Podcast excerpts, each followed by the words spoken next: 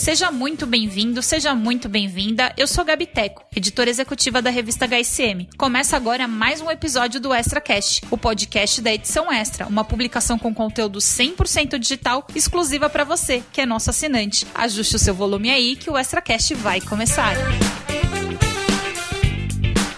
Este é o sexto episódio da série Marketing Makers HSM Management. Quero dar boas-vindas ao meu co-host, fundador da Makers, Diego Goulart. Oi, Ti, tudo bem? Oi, Gabi, tudo bem? Prazer enorme estar aqui mais uma vez com você e hoje um bate-papo muito especial. A gente fica de puxa-saco dos nossos convidados, né, Ti? Porque a gente sempre fala que é especial, mas é especial mesmo. Pra gente é muito especial, né? É verdade, Gabi. Nossos convidados são muito especiais. A gente aprende pra caramba, cheio de insight, uma explosão de aprendizado que a gente tem aqui e compartilha com todos os nossos ouvintes. E o nosso convidado de hoje é o Antônio Santos, CMO da Localiza Hertz. Antônio, seja muito bem-vindo. Muito obrigado, Gabi. Obrigado, Diego. O prazer de estar com vocês aqui é todo meu. Ah, tia, eu falei já, mas vou repetir aqui para o nosso ouvinte, né? A gente está tá prejudicado aqui por essa voz de locutor do nosso convidado, né? Eu e você aqui super se esforçando para parecer bem para o nosso ouvinte, né? Ó, oh, Antônio humilhou aqui a gente, hein? é verdade, vai tomar o nosso lugar. E ele já confessou pra gente que já gravou jingle, hein? Pois é.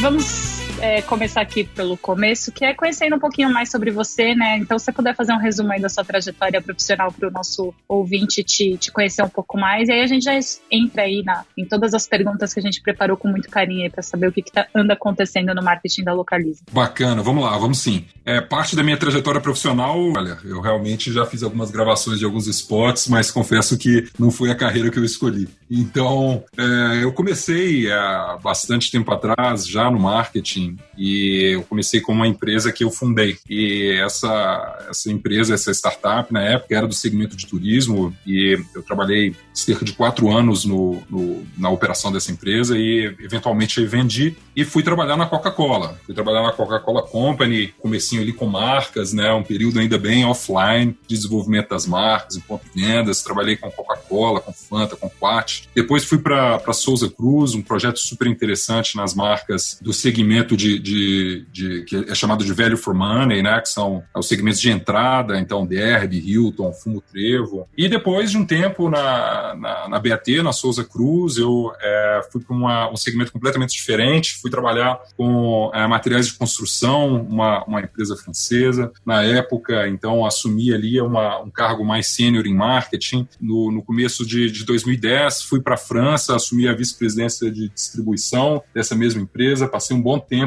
é, fazendo varejo para materiais de construção, desenvolvimento de marcas globalmente, até voltar para o Brasil. É, no Brasil, é, acabei mudando mais uma vez esse segmento, fui trabalhar na, na, na Petronas, uma empresa incrível de, de desenvolvimento de, de tecnologia automotiva, e depois surgiu um convite super especial para me juntar ao time da, da Localiza. Estou lá desde então, tem um ano e três meses é, bastante é, feliz nesse novo segmento, no segmento de mobilidade. E esse é um resumão da ópera. Isso é o que eu fiz nesses últimos quase 20 anos. Olha que dava uma série aqui inteira, hein? Porque tem bebida, tem tabaco, tem varejo, tem Petronas, tem um monte de coisa aí, mas a gente vai concentrar hoje é, na Localiza e, obviamente, todo o seu repertório aí para ajudar a gente a trazer insights para o nosso, nosso ouvinte. Acho que a primeira, a primeira questão e grande curiosidade aqui é: você, tá, você disse que está um ano, três meses na, na, nessa cadeira e você chegou com quais desafios, assim? Quais eram os seus maiores desafios e como é que você está endereçando esses grandes desafios hoje dentro da Localiza? Acho que o principal desafio em qualquer transição é fazer uma leitura rápida do que está acontecendo para que você proponha efetivamente aquilo que deve ser feito. Né? Por mais que você receba um mandato ao trocar de segmento, ao trocar de cadeira, o assessment rápido é o que te permite construir uma base de confiança para dar andamento para um projeto de longo prazo. Então, quando eu, quando eu, eu sentei nessa cadeira de, de diretor de marketing, de CMO aqui da Localiza, o principal mandato era dar continuidade ao desenvolvimento desenvolvimento do, do marketing digital, né, da digitalização da nossa relação com o cliente e continuar a construção dessa marca, que essa marca é uma marca já que está completando meio século e ela tem um equity enorme, né? Uma marca que é referência no segmento de, de locação. Então, essas duas, essas duas prioridades são as prioridades do mandato. Agora, a prioridade do assessment, que é aquela que você descobre depois, né, que ninguém te conta, é realmente é como que o cliente, como que o consumidor desse, desse produto estava é, se preparando para um futuro em que a mobilidade está em completa transformação, né? Em que assim é, aquilo que a gente estava acostumado, talvez há 10, 15 anos atrás, com relação à posse de veículos, é, com relação à dificuldade de, de acesso à locação de veículos, era uma realidade. Hoje é uma história completamente diferente. Então, é, é, esse, esses foram os principais desafios, né? Entender para onde está indo isso tudo e promover a digitalização e a, e a continuidade da construção do equity da marca. Antônio, puxou um gancho super bacana que ninguém tinha avisado ele sobre essas, essas mudanças na, na questão da mobilidade. Ninguém te avisou também, Antônio, acho que nem eu nem a Gabi, que ia vir um, um, um vírus chamado Covid-19, ia mudar toda a mobilidade das pessoas por um bom tempo. O que, que isso afetou no dia a dia da Localiza? Como que foi a entrada de 2020 para vocês? É, realmente, isso, eu acho que alguns, acho que é dois anos atrás, todo mundo assistiu o filme Contágio, né? é verdade.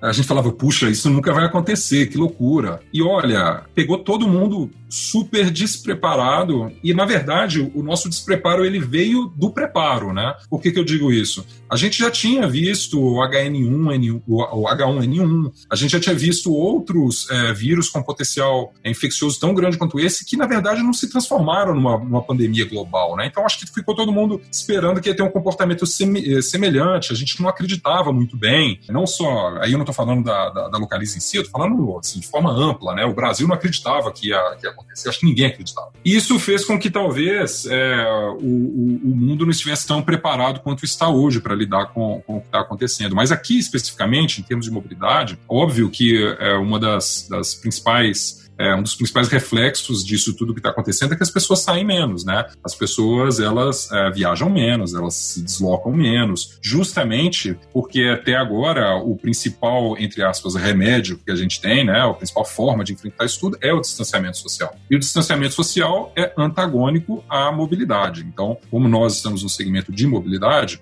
e isso, como que isso afeta, né? Agora, o interessante disso tudo é que apesar de que é, você tem um movimento é, muito muito óbvio, né, de, de é, redução dos deslocamentos e tudo mais, quem precisa efetivamente se deslocar se viu num dilema, porque a gente sabe que não tem como é, algumas pessoas ou alguns profissionais se manterem dentro de casa. Né? A gente precisa que as coisas, algumas coisas continuem acontecendo. A gente precisa que um, uma equipe médica continue indo até um hospital. A gente precisa é, que é, algumas profissões continuem sendo exercidas. Não tem como é, simplesmente parar tudo. E o reflexo disso que as pessoas que precisam se movimentar começaram a ver nessa mobilidade individual, neste momento, né, na alocação de, de, de, veículos, por exemplo, uma opção mais segura do que você enfrentar, talvez, aglomerações que são é, inerentes ao processo de se pegar um avião ou de se pegar um ônibus intermunicipal ou interestadual. Então, é, acabou que teve, por um lado, uma redução drástica no número de pessoas que podem sair, que podem se movimentar, e por outro, um número elevado de pessoas que precisam de um meio mais seguro. Uma coisa contrabalanceia a outra? Claro que não, mas isso mostra como que era desconhecido esse processo para todo mundo que estava envolvido nele, né? Legal. E aí você, você até falou é, no começo sobre o equity da marca, né? Como é que vocês fizeram, Antônio, nesse momento em que, enfim, a, a experiência da marca, né? A gente vem perguntando isso para os nossos entrevistados, porque dependendo do setor muda completamente a estratégia, né? Então a experiência da marca ali na entrega, da locação, é, na, na utilização do produto, da devolução, etc., com a redução, né? E alguns públicos deixando de acessar vocês no, no, no contato físico, como é que vocês fizeram para continuar essa conversa com o consumidor, com o cliente, de maneira a sustentar né, essa, essa construção de marca que vocês vêm trabalhando também? Essa pergunta é muito boa, Gabi, porque a verdade é que neste momento de incerteza, as pessoas buscam segurança. E a segurança, por vezes, ela é uma, uma das representações da marca, né? Então, o marketing tem um papel fundamental de transmitir essa segurança para os clientes. A nossa marca, que tem um equity bastante elevado, um dos pilares dela é realmente realmente transmitir a confiança para o cliente de que as nossas operações são sempre as operações mais seguras, seja em termos da qualidade dos produtos que ela vai ter acesso, como a manutenção dos veículos e tudo mais, quanto, nesse momento, a segurança biológica, vamos dizer, de, dela acessar uma, do cliente acessar uma loja ou acessar um ponto de devolução e daí por diante. Então nós lançamos um compromisso, um compromisso com a higienização e segurança dos funcionários, dos clientes e da, dos nossos veículos e das nossas lojas. Isso foi uma campanha ampla que a gente fez, ela começou assim imediatamente após o princípio da pandemia com uma carta do nosso CEO que nós redigimos, contamos para todo mundo tudo que a gente estava fazendo para garantir a segurança de todos todos e garantir a segurança dos nossos clientes. reforçou de forma é, muito significativa é, a higienização dos veículos, acrescentando outros pontos que sequer faziam parte do. do assim, não eram necessários, né? É, você fazer uma desinfecção, por exemplo, de partes de, de, um veículo que hoje são completamente desinfectados para que os clientes tenham a segurança de fazer uma locação. A mesma coisa das lojas, né? Eram pontos totalmente abertos, então nós reformulamos os pontos, as filas, a separação por acrílico. Isso tudo acaba sendo uma materialização do compromisso da marca com a segurança para que o cliente continue tendo acesso a um produto que é necessário nesse momento, extremamente necessário, tão necessário que em determinado, determinado ponto você não tinha opção de voo, você não tinha opção de, de transporte é, interestadual, a única opção que o cliente tinha para ir de um estado para o outro era alugando um carro. Então, ele precisava fazer isso de forma segura. E foi com esse compromisso que construiu em cima do, do construído em cima do equity já existente da marca que a gente foi até o mercado, foi até o cliente. Interessante, Antônio. Você disse que essa campanha ela, ela saiu quase que imediatamente ali, né? A gente está falando do comecinho de março, mais ou menos, quando foi anunciada a pandemia. Eu queria saber de você um pouquinho dos bastidores, assim. A gente tem conversado com alguns, é, alguns entrevistados aqui no nosso podcast e muitos deles têm falado de como foi o dia a dia, principalmente dias que antecederam a paralisação, a comunicação com as equipes, a mudança de estratégia na, nas campanhas, comunicações, para muita coisa, outras coisas começam a rodar, coisas novas entram dentro da esteira de comunicação. Como que foi o dia a dia de vocês ali, né? essa comunicação com as equipes, a mudança de estratégia? Conta um pouquinho pra gente desse bastidor. O dia a dia foi muito intenso, Diego. Foi uma construção completamente nova para a gente, porque é, a gente tem uma certa regularidade nas operações. A gente sabe os períodos de alta temporada, a gente sabe os de baixa, a gente sabe o que acontece um feriado, outro. Mas esse período é um período que eu acho, como eu disse, não só esse segmento né, de mobilidade, quanto acho que todos, ninguém estava preparado para aquilo que encontrar. Então a gente montou uma grande sala de guerra que trabalhou durante cerca de 21 dias de forma interrupta para que a gente desse vazão a toda a necessidade de adequação para atender o nosso cliente de forma efetiva. Isso vai desde comunicar para ele, né, então desde as campanhas que foram lançadas até remodelar o ponto de vendas. Então isso tudo é um reflexo da marca, né? Então precisava ser feito no formato de sala de guerra. E todos aqueles clientes também que estavam com o veículo no momento que começou a ter lockdown, começou a ser inviável, por exemplo, fazer devolução de um veículo porque as lojas estavam fechadas por decreto. Então a gente precisava se comunicar individualmente com cada um desses clientes. A gente precisava levar até eles uma mensagem de conforto. Em vários casos, a gente precisava falar com ele: olha, não se preocupa, fica com o carro, não vou te cobrar nada por isso. Você não pode se expor nesse momento, porque a sua segurança é mais importante. Então, toda essa comunicação, por vezes individualizada, por vezes de forma massificada, por vezes adaptação ao ponto de venda ou adaptação em hubs estratégicos como aeroportos, isso tudo foi feito nesse, nesse modelo de sala de guerra em que a gente se revezava é, em turnos e com os parceiros que compõem o ecossistema de agências também, para conseguir dar vazão a tudo que precisava ser dito e, ao mesmo tempo, para conseguir responder a todas as perguntas que estavam sendo feitas. Né? E por mais que a gente é, fosse proativo em levar a informação até os clientes, muitas demandas elas surgiam no calor do momento. Era preciso responder de forma a não deixar ninguém é, descoberto. Então, você imagina que, assim, por exemplo, o movimento em redes sociais ele chegou num, num ponto infinitamente maior do que o usual. E os bastidores, eu confesso que assim, foi um, um, período de muito cansaço, mas de muita energia também, porque todo mundo queria atender o cliente da melhor forma possível. Né? Ah, são tantos detalhes em cada operação que a gente nem se dá conta, né? Acho que só quando a gente tem ó, o entrevistado aqui que passou especificamente por esse momento, a gente consegue entender.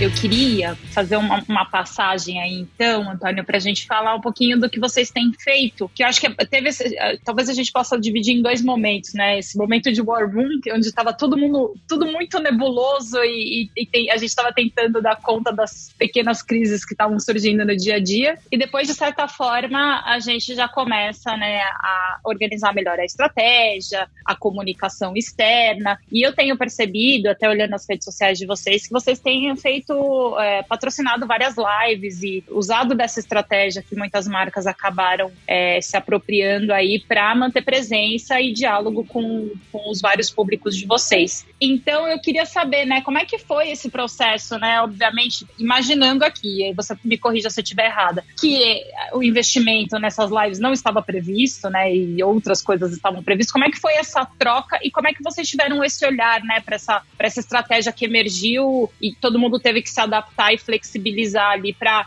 fazer parte do movimento? Legal, Gabi. Essa, essa é, uma, é uma pergunta que eu vou te dar uma resposta parcial. Por que, que eu vou te dar uma resposta parcial? Eu acho que esse movimento das lives é um movimento que está todo mundo aprendendo ainda com ele. E a gente, é, como, a, como a maioria das marcas que entraram nesse universo, né, a gente aprendeu muito durante esse período. É verdade que a gente fez uma, uma é, substituição do que havia sido planejado, por exemplo, para as férias de inverno, que são um período super rico para quem viaja. Então a gente acabou substituindo ações de férias de inverno pela participação em lives. E por que que é, eu digo que é um aprendizado e uma resposta parcial? Acho que a gente só vai entender esse fenômeno daqui a alguns meses, né? É, quando tiver um pouco mais de clareza sobre o que aconteceu nesses últimos três meses. É, o que nós descobrimos é que quando, quando surgiu o fenômeno das lives, esse fenômeno surgiu de uma forma muito massificada, foi muito bem recebido e as marcas entraram também de uma, de uma, de uma forma, eu diria, conjunta, patrocinando os artistas artistas num formato que era definido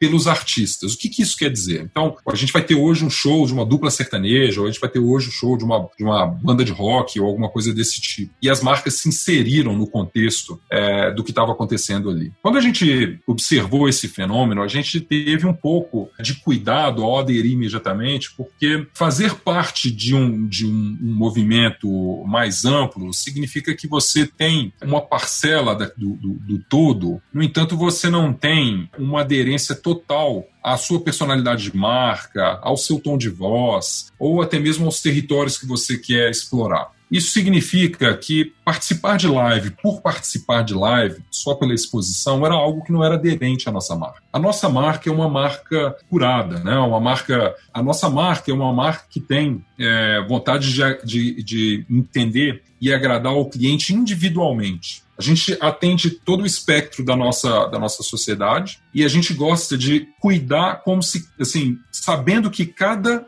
cliente é um cliente único. Então a gente não se sentia à vontade de entrar numa live que era simplesmente por entrar. E nós optamos por um formato completamente diferente. Em vez de ir até o artista e colocar a nossa marca no artista, a gente convidou os artistas a fazerem parte de um movimento nosso. E o nosso movimento, né, que era um movimento no, no, no, caminho da música brasileira, né? É um movimento que a gente escolheu a dedo artistas que tinham um fit com a nossa marca. Então, se vocês olham a, a, forma como a gente pensou esse produto, as lives elas aconteceram dentro dos nossos canais e não o inverso, como você viu de forma massificada. Isso era para trazer o cliente para perto da gente e não para tentar ser invasivo no momento do cliente ou de, do, do, da audiência com o seu artista. E fizemos uma seleção de artistas que realmente representavam é, os valores da nossa marca. Então, clientes que conversavam individualmente com sua audiência, que tinham um apelo é, da música popular, que é realmente o tipo de música que você vai ouvir nas nossas interações. A gente é uma marca de música popular. Então, sabendo exatamente o que somos, a gente pôde escolher o que fazer. E ao invés de entrar e surfar em um movimento de terceiros, a gente criou o nosso próprio movimento. Então, as lives elas foram para a gente um processo muito é, enriquecedor, de muito aprendizado, e também um momento de aproximação com os nossos clientes não como um Big Bang. Eu coloco aquilo, eu coloco a minha marca num movimento super amplo. Eu convido o cliente para participar de um, de um movimento em que ele se relaciona comigo como marca, e daí eu crio um vínculo real com ele e não um vínculo puramente comercial.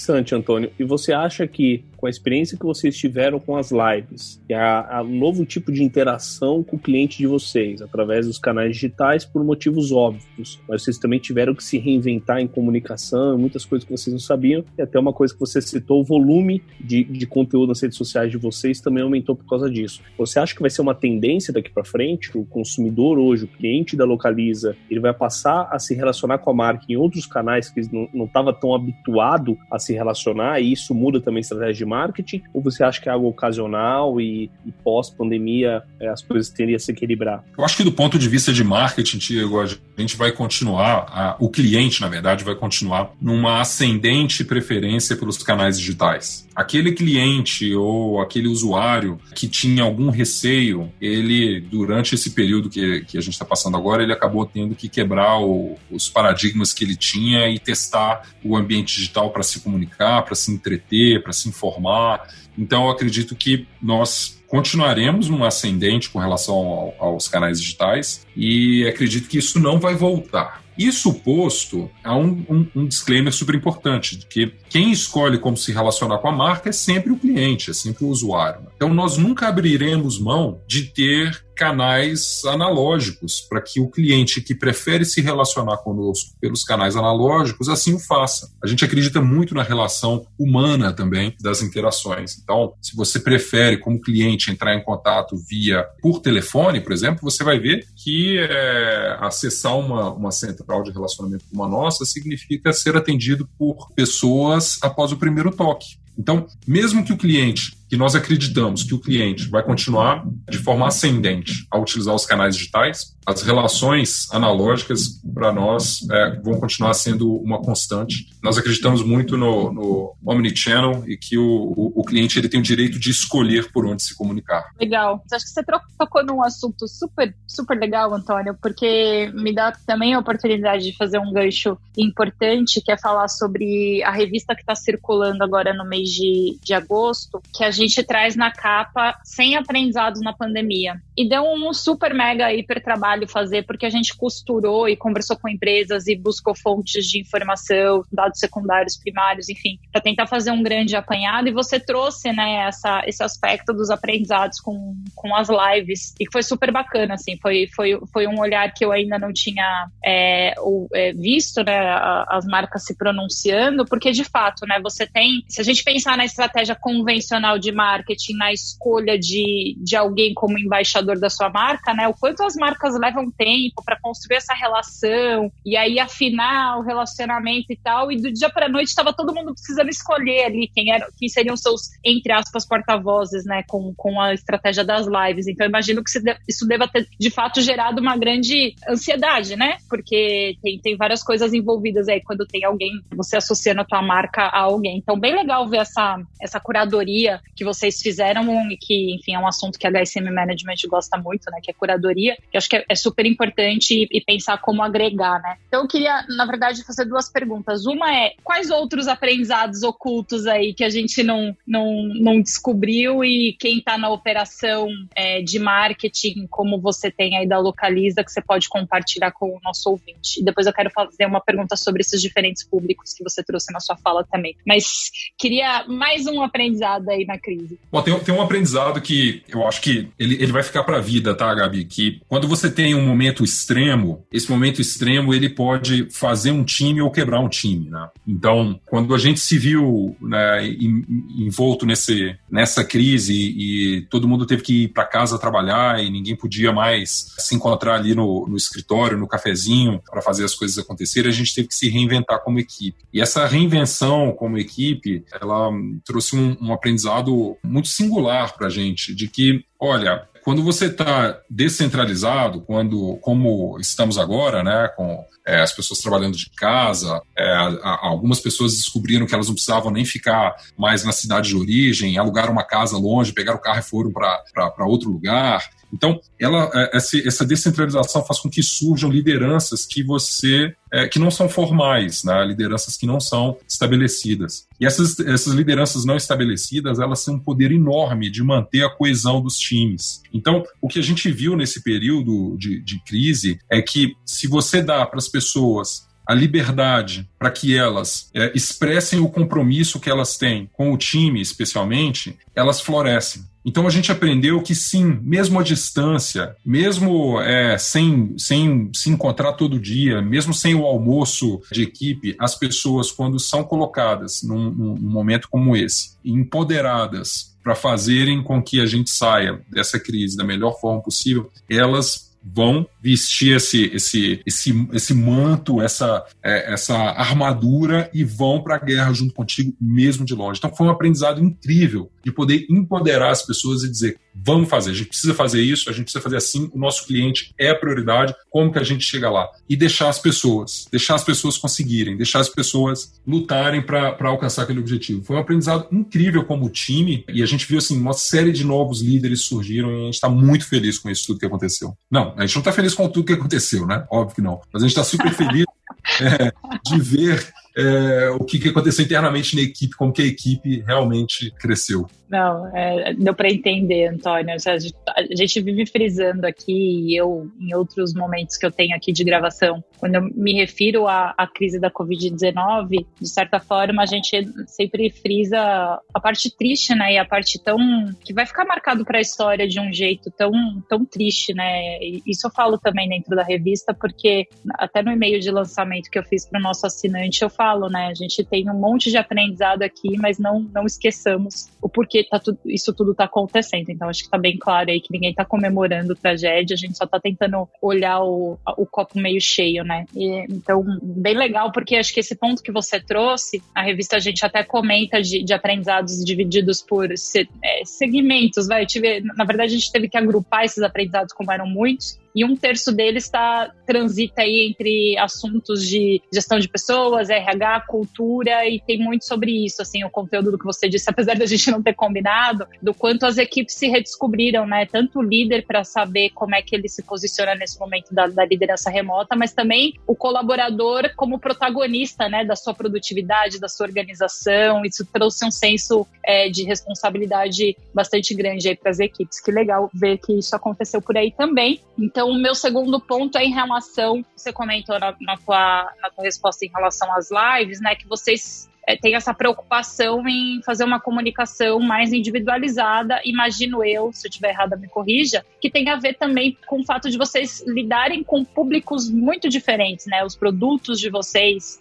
da forma como vocês segmentam as ofertas, acho que são voltadas para pessoas de perfis diferentes, para segmentos, tanto na, na, na, relação B2B quanto na relação B2C. Então, eu queria saber como é que é a participação da, do teu time de marketing nas estratégias de relacionamento com o cliente, né? De que forma vocês olham olham para esse cliente, se são personas ou como é que vocês fazem a, a, o planejamento e a comunicação dirigida para públicos tão distintos. É verdade, Gabi. São públicos muito distintos. Você tem de tudo. Você tem assim aquela pessoa que está alugando o carro para passear um dia sozinha, aquela que está alugando uma semana para passear com a família. Você tem o executivo que está alugando um carro para trabalhar. Você tem o motorista de aplicativo que também está alugando o carro para trabalhar. Você tem N personas ali dentro que estão em busca de mobilidade. Então, o papel do marketing é primordialmente entender essas, essas personas, né, segmentar de forma a ter propostas que são não só de comunicação, mas propostas realmente de valor para cada um delas, cada uma dessas, dessas pessoas, e primordialmente fazer desse entendimento uma fonte de é, checagem constante do sucesso das nossas estratégias. Então, tudo que a gente faz hoje, toda ação que é direcionada para qualquer uma dessas pessoas, ela vem acompanhada de uma análise aprofundada de todos os dados que envolvem do envolvimento, ou seja, do engajamento lá no topo do funil com essa audiência, né, até a recorrência dessa audiência dentro dos, dos, dos, das diferentes formas que ela pode se relacionar com a, com a empresa. Então, o papel do marketing ele, ele se inicia no entendimento quem é, o que busca, é, quais são as necessidades, quais são as dores no processo, passando por ok, desse entendimento, como que eu transformo isso em uma estratégia de aquisição clara. Essa estratégia de aquisição, ela é direcionada para que canal, é, para canais é, one-to-one, -one, como CRM, por exemplo. E como que essa aquisição se dá e como que a gente pega o, a, o, o, o valor, a vida dele conosco, né, o lifetime value desse cliente, e garante que nós estamos entregando o máximo para ele para que ele retorne com a maior frequência possível para a gente. Isso tudo é coroado com uma medição exaustiva do nível de satisfação do cliente ao longo desse processo todo. A gente mede NPS do cliente o tempo inteiro, é uma obsessão da empresa. Do CEO a qualquer outro é, funcionário tem as suas metas atreladas ao nível de satisfação do cliente. Seja o nível de satisfação dele no engajamento inicial, antes mesmo dele fazer uma locação, ou seja, o engajamento, o NPS das redes sociais, por exemplo, até o NPS dele dentro do programa Fidelidade. Todas as etapas são medidas. Então é assim que a gente trabalha hoje, e essa é uma, uma das receitas de sucesso, que são, são várias, né? mas essa é uma das mais claras da, da Localiza. A gente mede tudo e sempre corado na satisfação do cliente. Legal, Antônio, super interessante. Eu e a Gabi, a gente tenta, sempre no nosso podcast aqui, puxar dos nossos convidados insights que os nossos ouvintes possam aplicar. E quando a gente está falando dos nossos ouvintes, a gente está falando de profissionais de marketing, profissionais de, de, outras áreas, mas em diferentes níveis, em diferentes momentos, em diferentes tamanhos de empresas, né? Você, como CMO de uma marca tão importante, tão grande como a Localiza, que vem passando, assim como todas as outras, né, vem passando por um momento tão diferente no mundo como a pandemia, quais aprendizados é, é, você poderia compartilhar com a gente? Não digo nem aprendizado, mas o que um profissional de marketing marketing, nesse novo mundo que está por vir, desse novo nova forma de fazer marketing, nova forma de se comunicar com o cliente, nova forma de se relacionar com seus consumidores, quais skills um profissional de marketing ele deve se atentar e ele deve prestar muita atenção, principalmente no sentido de, de relacionamento com o cliente. O que, que você tem visto ao longo da sua carreira, o que, que você viu nesses últimos tempos e que vai ditar muito a regra das marcas e clientes daqui para frente. O que, que você pode compartilhar com a gente? Bacana, Tiago. Uma coisa que eu, nesses últimos 20 anos, eu acho que eu descobri que não vai mudar nos próximos 20 é que não importa a metodologia atual, então não importa se você está numa uma empresa enorme que está totalmente envolvida no movimento ágil, não importa o tipo de é, canal disponível. É, hoje a gente está falando é, de omnichannel, a gente está falando de digital. Não importa a, o, o tipo de ambiente em que você está. O que mais importa é o entendimento e o conhecimento do cliente. Porque uma coisa é inalienável para o profissional de marketing. A metodologia vigente, a tecnologia atual, a forma de trabalho corrente vai mudar. Seja daqui a dois, três, cinco anos, ela vai mudar mas encantar o seu cliente, isso vai continuar sendo uma receita de sucesso infalível, mas para encantá-lo você precisa conhecê-lo. Então é muito importante que um profissional de marketing, independente do tamanho da organização, passe um tempo significativo conhecendo, conversando, entendendo o cliente. É realmente, se fosse possível nesse momento, é estar tá na rua. Se fosse possível, é estar tá conversando com cada um deles que entra na sua loja ou que entra, que acessa o seu é, o seu site ou que te liga, não importa.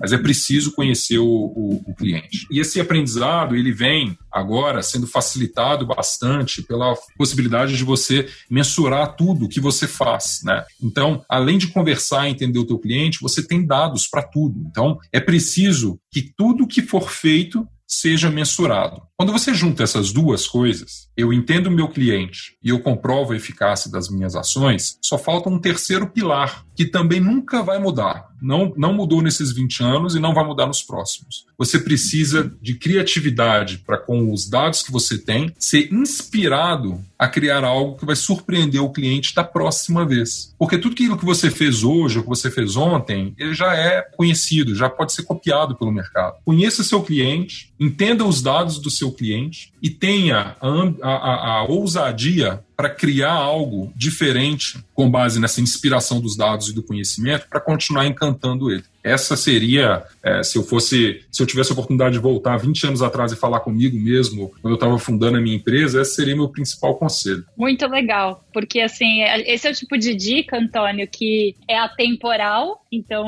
é, independe aí do, do momento que a gente está vivendo, e também conversa muito com os nossos ouvintes e quem lê HCM Management, porque também depende de verba, né? Porque a gente sente que muitas vezes a gente pode parar, ah, mas eu não tenho dinheiro, meu budget é baixo, eu não tenho budget. Mas eu acho que trazendo esse terceiro elemento que você acrescentou aí, que é a criatividade, né? Com muito a pouco dinheiro, a gente pode, conhecendo bem o cliente, mensurando nossos resultados, a gente pode realmente surpreender e inovar. Obrigada aí pelo insight. Foi incrível, mas eu sempre sou a portadora das más notícias. Eu tenho uma má notícia aqui, que é que já estamos chegando no nosso final, pessoal. E aí o, o Ti já, já fez a pergunta que eu acho que trouxe, na verdade, gente, na, na, pergunta do aprendizado, você trouxe um insight sobre, sobre equipe, mas a gente gosta de puxar também para esse lado pessoal. Então eu queria saber de você, Antônio, quais são seus mantras da liderança? Sabe aquele, aquelas frases que você sempre repete, quem trabalha com você, quando ouve essa frase já sabe que é, que é do Antônio, que acho que fala muito do seu estilo de, de liderar. Olha, eu sempre compartilho com o meu time, com quem trabalha comigo, um sonho.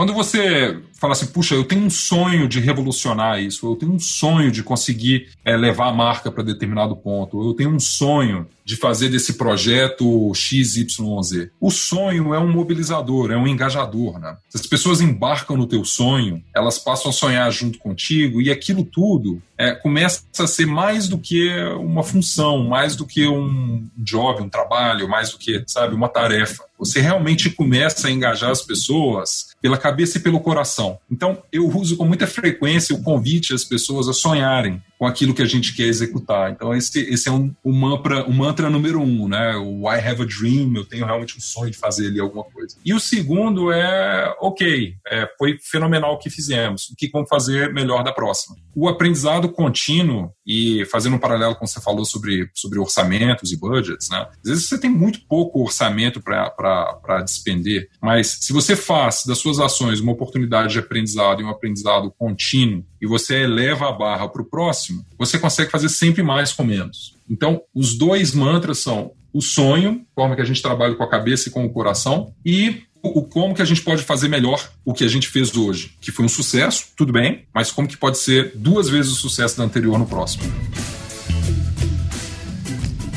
Muito bacana, Antônio. E como última pergunta, para a gente poder fechar o nosso nossa edição de hoje desse podcast, a gente sempre termina as nossas edições puxando uma reflexão pessoal é, do nosso convidado. E, e, tem uma pergunta que eu gosto muito de fazer, a Gabi já sabe até qual que é. Se você entrar no novo mundo, você está na porta desse novo mundo com seu pé direito ali na frente, fala pra gente uma ou duas coisas que você traz de, de aprendizado no aspecto pessoal dessa pandemia. A gente vê no momento onde as relações estão sendo. A gente está dando valor para alguns aspectos nas relações pessoais, a questão do distanciamento, o quanto que isso impactou na nossa vida. A gente está revendo uma série de coisas que a gente fazia antes e não vai repetir alguns comportamentos para o futuro, nosso impacto no mundo e uma série de, de aspectos nesse sentido. Cita para a gente uma ou duas coisas que você vai levar com você nesse novo mundo que está entrando agora. Olha, Diego, eu vejo esse, esse novo mundo como uma grande oportunidade de, de reinvenção para tudo. Né? E uma coisa que para mim ficou bem clara com tudo isso que está acontecendo é que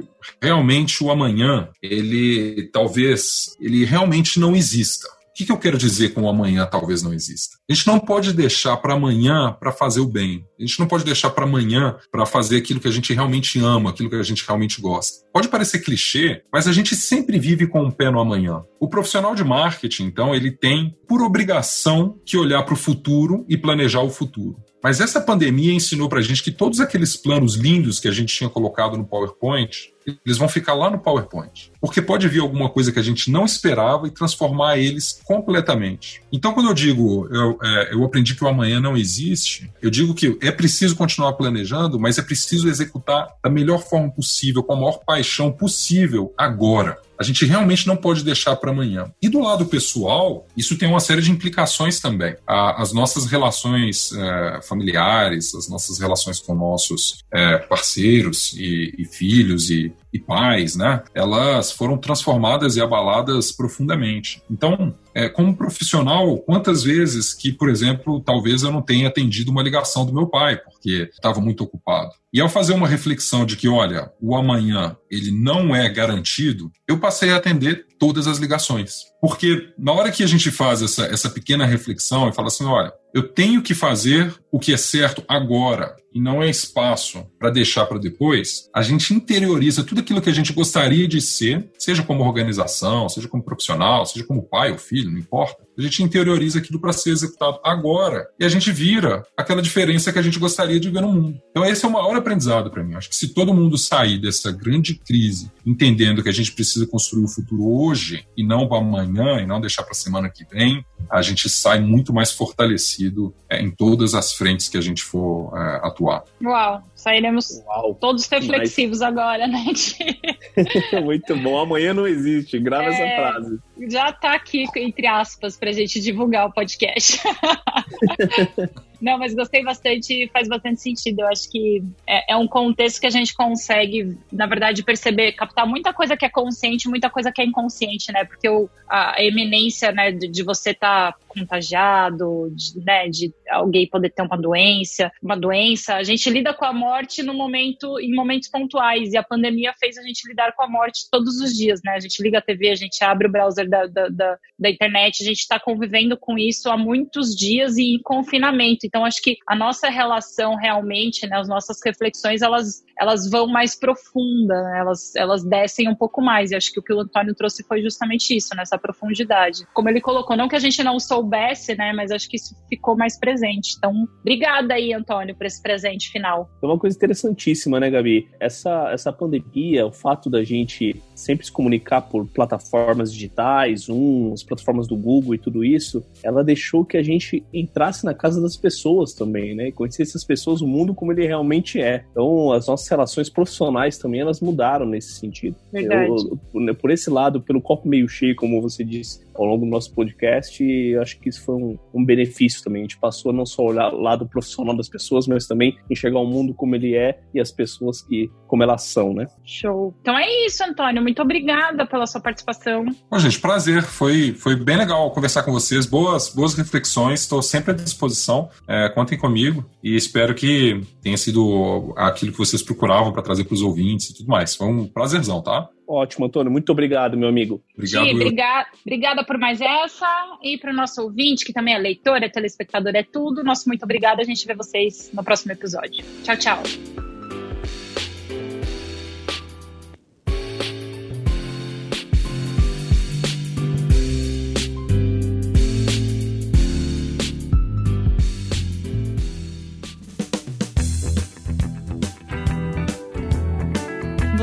Ouviu a mais um episódio do Extra Cash. Eu sou Gabi Teco, editora executiva da revista HSM. Agradeço a tua audiência e te convido para fazer parte dessa conversa também. Gostou do nosso episódio? Não gostou? Tem um tema que você queira sugerir? Mande um e-mail para gabi.teco@revistahsm.com.br e nos ajude a fazer uma revista cada vez melhor. Tchau, tchau.